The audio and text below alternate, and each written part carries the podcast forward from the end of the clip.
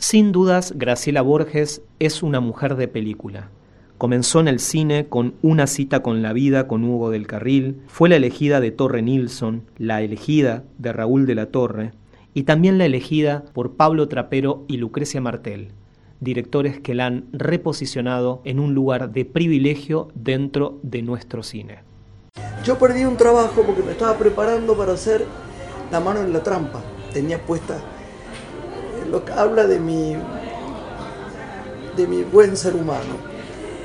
Eh, y lo digo, ahora sí me potero. Tenía toda la ropa hecha, ¿sabías? La madre de quién había hecho el vestuario, bueno, no importa, una señora que, quiero mucho. Y estaba todo preparado, todo, yo estaba encantada con Rabalta. Y una semana antes me dicen, te tengo que decir algo, Babsi, como era vas a hacer la película. Ya había hecho fin de fiesta. ¿Por qué?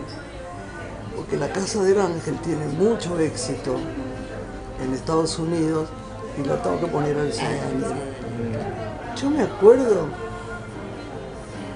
que ni me mosqué y los acompañé a ellos a presentarla por todo el país. O sea que mira qué poco me enojé. Y creo que Elsa Daniel es una actriz muy poco reconocida. Ella tenía una cosa que era maravillosa, que la cámara la amaba. Él le ponía una, una no sé si era una actriz, pero él, le ponía una cámara. Ella tenía un rostro tan sensible, bajando esas escaleras que le ponía él en la casa del ángel o en, Graciela. tenía una cosa de, de, ser amada.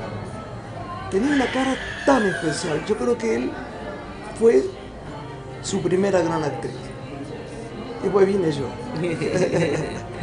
creo que a mí me quiso mucho y que le gustaba mucho cómo trabajaba. Y después nos fuimos a hacer los filmes en Estados Unidos. Todo eso fue muy lindo. Pero no hay que olvidar a Elsa Daniel, ¿no?